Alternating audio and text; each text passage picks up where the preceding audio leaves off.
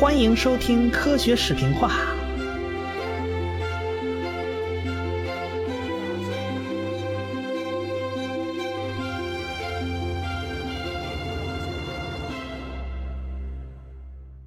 上文说到啊，大家根据真空量子学说计算出来那个宇宙常数啊，比实际观测那个值大了一百二十个数量级，那完全就对不上茬了。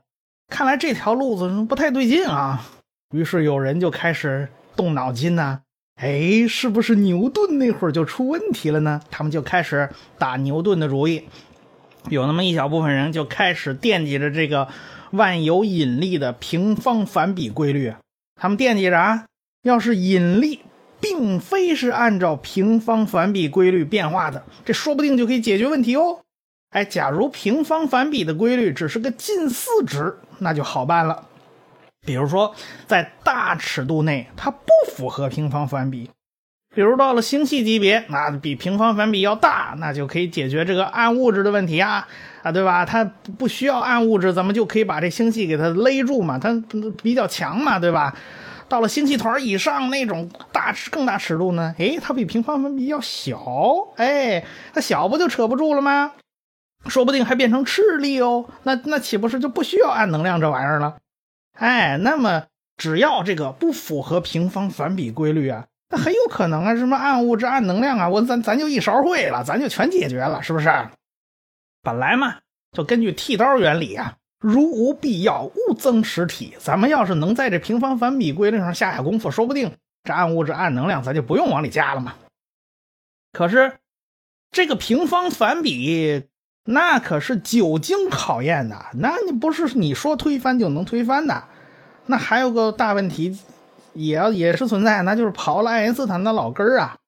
要是引力质量与惯性质量不相等，那这事儿就变得好玩了啊。这相对论即使不被推翻，那也得大幅度修正。那口说无凭啊，是骡子是马，你拉出来溜溜。结果他们还专门搞了个高塔，很高啊，那专门进行自由落体实验。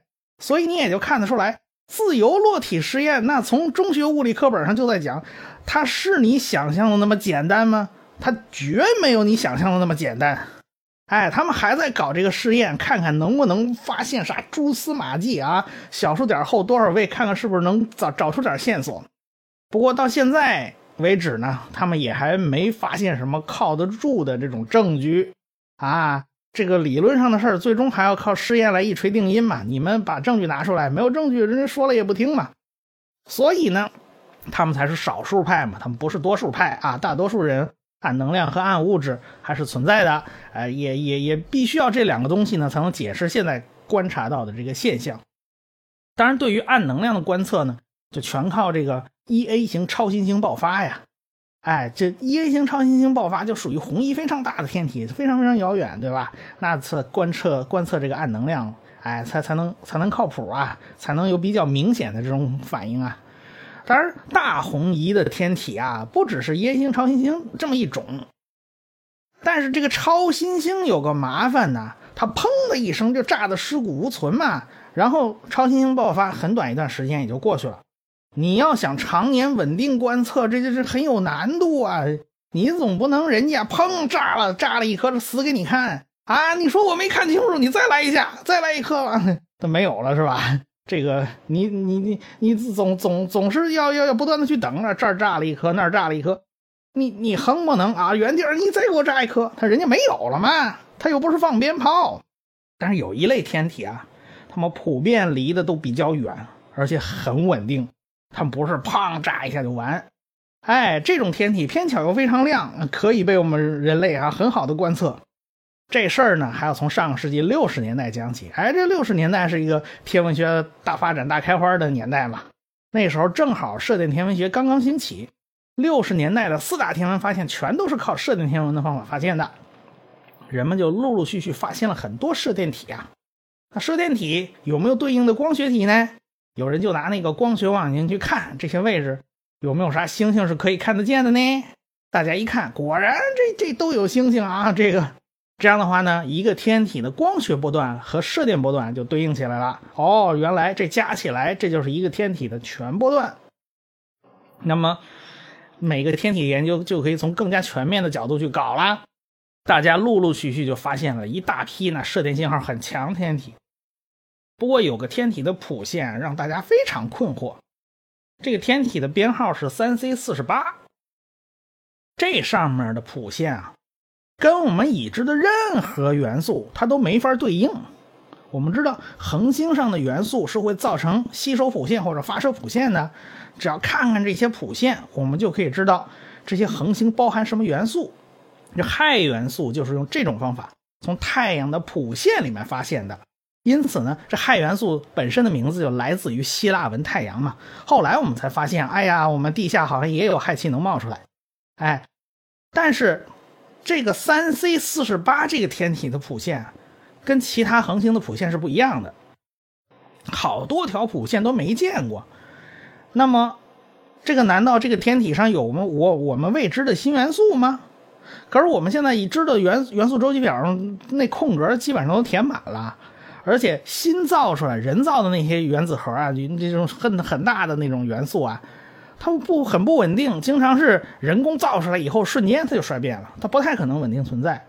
那这事儿就奇怪了，这到底是咋回事呢？后来呢，荷兰裔的美国天文学家叫马丁施密特，又发现了一个奇怪天体。哎，这个奇怪的天体和那个三 C 四十八的情况是一样的，这颗的编号呢叫三 C 二七二七三。这两个天体都有共同特征：第一个体积小，第二个亮度大，第三个有奇怪的光谱。这个马丁施密特呀，这回家闷头想了一个礼拜。突然一拍大腿，想明白了，这些奇怪的谱线其实一点都不奇怪，它们就是最常见的氢发的那个光谱。那那天文学家怎么会看不懂那个氢发出那光谱？那不是最常见的谱线吗？你别急呀，哎，之所以大家都没认出来啊，就是因为这些谱线发生了难以想象的巨大红移，这完全出乎人们的意料之外。那一旦确认这是氢光谱发生了巨大的红移，导致我们都不认得了，这跟着问题就来了，它怎么会有这么大的红移呢？大家普遍认为啊，这个巨大的红移就是哈勃红移，也就是宇宙学红移。那么意味着什么？意味着这些天体都非常非常非常的遥远，那毛估一下都是一百亿光年开外呀。要是这么远的话，我们应该看不到才对呀，怎么偏偏我们就看到了呢？它应该光非常非常暗弱呀。我看那个地方的遥远的那个星系啊，星系团都模模糊糊，只能看见一小点儿这家伙怎么这么远，体积又这么小，还能被我们看见？那只能说明这些天体有着超大亮度，他妈太亮了，亮的不可思议。它们以恒星的体积。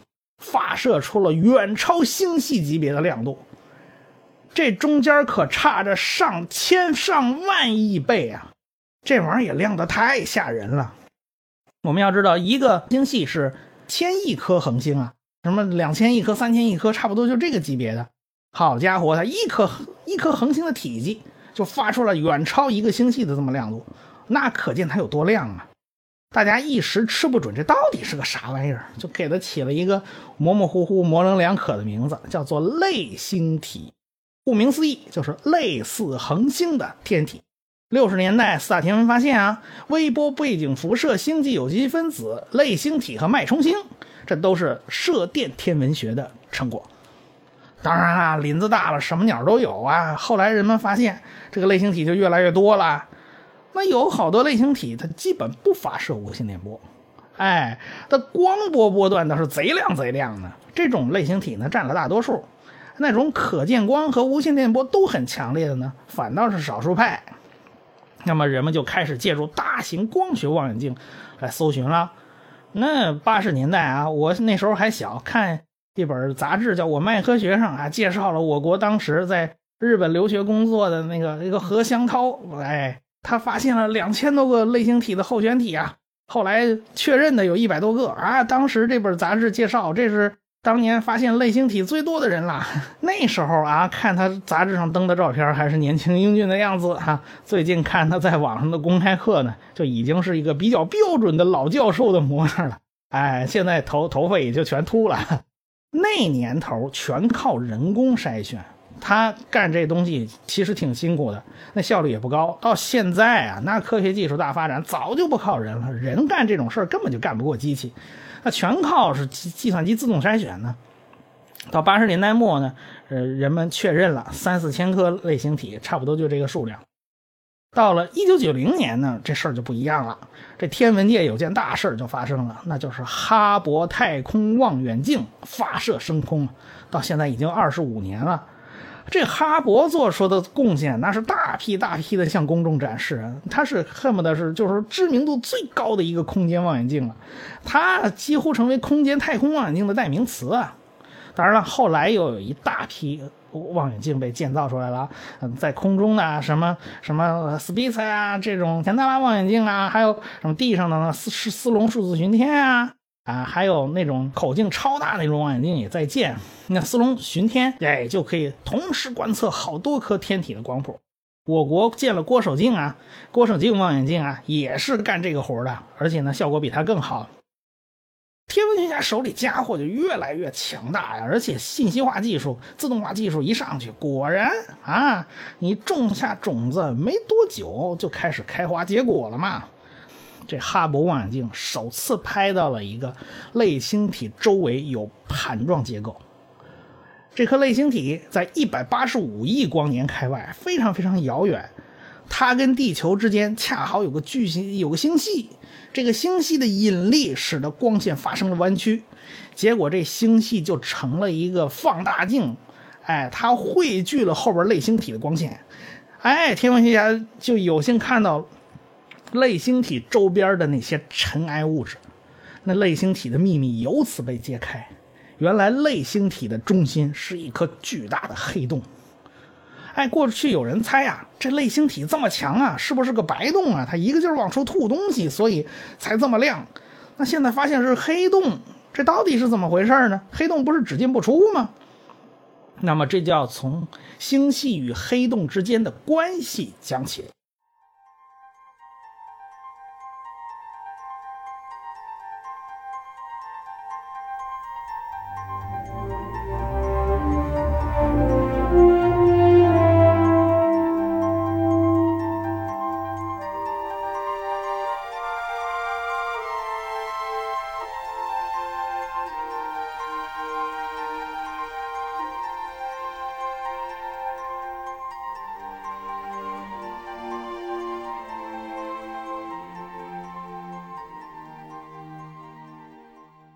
在一九九五年啊，就是大家在折腾类星体的时候，哎，科学家们也同时开始关注银河核心附近那种情况了。他首先发现，那核心附近有的恒星移动速度速度非常快，但是银河中心呢是被大量的尘埃遮蔽的，哎，就像有雾霾一样，我们看不清内核附近清晰的这个图像。随着红外天文技术的发展，可以用红外波段来观测银河系的核心。这样的话呢，核心附近哪的气体尘埃的干扰就少了好多啊！人们终于能够看清楚核心附近的状况了，有不少的恒星在围着一个非常小的天体打转转，那地方核心那打转转的那个部分啥也看不见，但是所有恒星都在围着那儿高速旋转。那个核心的尺寸你怎么也不会比这个恒星的轨道大，对吧？核心的这个天体质量起码是几百万个太阳质量，哎，质量和尺寸咱咱能算出来以后，咱们就可以量一量有什么天体能符合这个标准呢？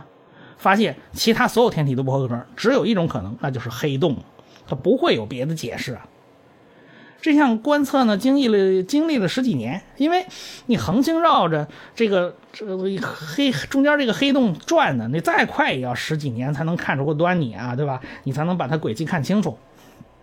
那经过长时间观测啊，银河系的核心有一颗超大质量黑洞。那么别的星系核心有没有这种超大质量黑洞呢？结果对这这星系普查了一圈发现啊，大部分都有。那么也就说明，这是一个普遍现象。核心黑洞的生长发育跟整个星系的演化是有相关关系的，它不是平白无故核心处有个大黑洞啊！哎，就在此时呢，哈勃望远镜就拍到类星体周围的盘状物质，两下一对比，原来这个类星体就是星系的活动星系核。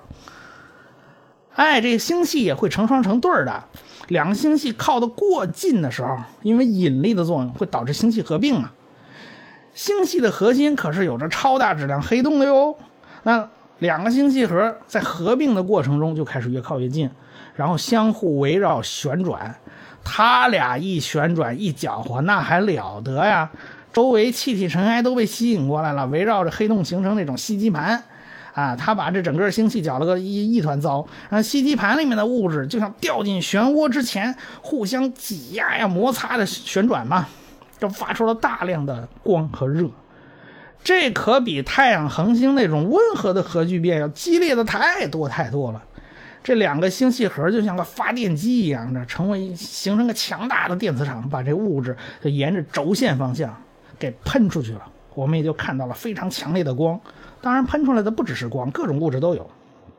它们就好比那宇宙里的探照灯啊，那当然亮瞎眼了。然后我们最近啊，中国天文学家为主的一个科研团队就发现了一颗类星体，它的光度是太阳光度的四百三十万亿倍啊，距地球一百二十八亿光年。其中呢，黑洞质量是一百二十亿个太阳质量。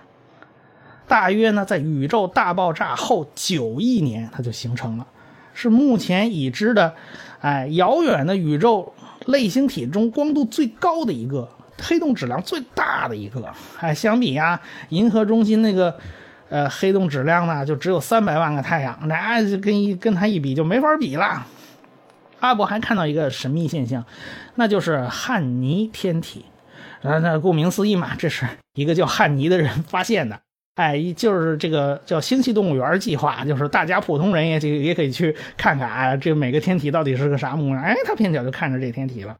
这二零零七年就被他被看见了，但是得到正确的解释呢，要等到二零一一年，这哈勃看到这个现象才得到了解释。这个汉尼天体啊，就是一团神这个神秘的绿色云团啊。这个绿色云团后来发现啊，就是被那个。黑洞的喷流，像探照灯一样照亮的一团云气。这个喷流呢，两百多万年前就灭了，但是这个汉尼天体依然有余晖存在，而且还看得看得出啊，上面有一大团阴影。这阴影是怎么回事呢？这当年这类星体还活着的时候，那探照探照灯还在照的时候，这个喷流被一团其他的云气给挡了。这留在这个汉尼天体上的影子，就像那个电影没开场之前啊，这有时候小朋友总喜欢伸个手在这个屏幕上投个手影啊，这个哎，这就就跟这道理是一样的。后来呢，又经过哈勃望远镜的精细研究，发现啊，这一片发光的云气，也就是这汉尼天体，是一整块大云气的一小部分。当年那个类星体喷流啊，就像个探照灯，它仅仅照到了很小一块地方。这块大的云气总大小有三十万光年上下，这其实就是当年两个星系合并的时候互相撕扯留下的这一大团气体尾巴。从这尾巴形形状来看呢，这两个星系的合并啊，哎，是合并是合并了，但是那个队形还没完全整理好，现在这个形状还还很乱。这就是这很乱的这个漩涡状留下了留下一个大尾巴。由此得到进一步确认呢，这类星体就是一个活动的星系核，这两个大黑洞在那搅和，给搅和出来的，哎，就是那个超大黑洞搞的鬼。类星体的发光之谜呢，基本上就搞清楚了。哎，那但是类星体太远了，我们只能看着它很亮啊，其他的什么也看不清了。那银河系的核心部分。恰好也有一大片云气飘过哟，大家就盼望着啊，假如这个银河系核心这黑洞能捉住这片云气，而且开始可劲儿往里吃啊，也会发出比较强烈的辐射，对吧？这个我们就可以好好看一顿。可惜啊，这云气擦肩而过啊，人家银河系那黑洞呢没抓着，人家溜了，所以这银河中心这个超大黑洞呢，暂时就没啥东西可以吃啊。呃，对，在在银河核心的距离内啊，是可以精细观测的，是吧？这类星体呢就太远了，咱们就盼着啊，什么时候能吃点东西我们看看，你表演一下。不过这机会看来是不太多。因为类星体都是极其遥远的天体啊，那对我们研究这个宇宙早期啊，就提供了非常好的素材啊。要知道，光飞到我们眼睛里那是需要时间的，越是遥远天体发出的光啊，那就说明人家啊能被我们看到，就说明人家出门早啊。所以我们看到的类星体都是宇宙小时候的景象，而且类星体的红移量非常非常大，哎，根据红移的推测。哎，它们的退行速度现在目前达到光的几分之一的样子，已经是很了不起的高速度了，是吧？将来即便发现超光速现现象的也不新鲜。比如有的类星体啊，叫三 C 幺二零，它自身膨胀速度已已经已经超过光速了，但这仅仅是个视觉现象，并不是真的超了光速。这种视觉超光速其实原理也不复杂，哎。那就是因为光速是有限的嘛，远处发生的长时间、长间隔事件啊，发生了一件事儿，隔了好长时间又发生一件事儿，等光跑到我们这儿的时候，哎，这事件间隔啊，由于某种原因它变短了，我们就觉得这事儿像快镜头一样，非常快就发生了，啊，导致看上去这速度极快啊，但是其实人家本身运动没那么夸张啊，这这跟宇宙膨胀这啥的都没啥关系，这是六六年。哎，有个科学家写的一篇论文就解释了这个问题。其实说穿了也没有什么太复杂的。我们在银河系里面也发现这种视觉超光速的天体了。银河系那里面东西都不算远嘛。一九九四年啊，银河系中一个叫 GRS 一九一五加幺零五哎，这个天体首次发现啊，存在这种视觉超光速喷流的这种现象。我发现这超光速的往往是喷流速度它会超光速，天体速度自己倒不大会超。这种东西呢叫微类星体，就是两个致密的天体互相围着转引起的吸积盘之类的东西，跟类星体啊这些差不多，只是规模不太上档次啊，所以叫微类星体。这个致密天体到底是啥呢？那那就可能是两个小黑洞啊，也可能。当然了，宇宙膨胀也会也会引起视觉上超光速现象的存在啊，那是不违反爱因斯坦相对论的，因为。空间本身的膨胀，它不受这个速度限制。假如有有的天体退行速度啊，看上去已经达到光速了，那我们就再也看不到它们了。哎，它就在我们的可视宇宙范围之外了。但是，是不是我们就永远不可能看见它们了呢？那不一定。那是怎么回事呢？咱们下回再说。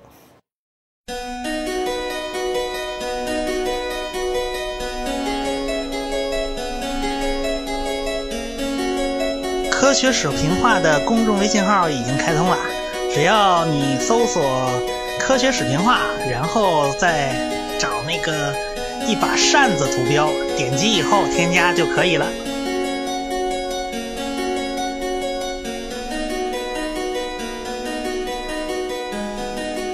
感谢大家的支持与关注。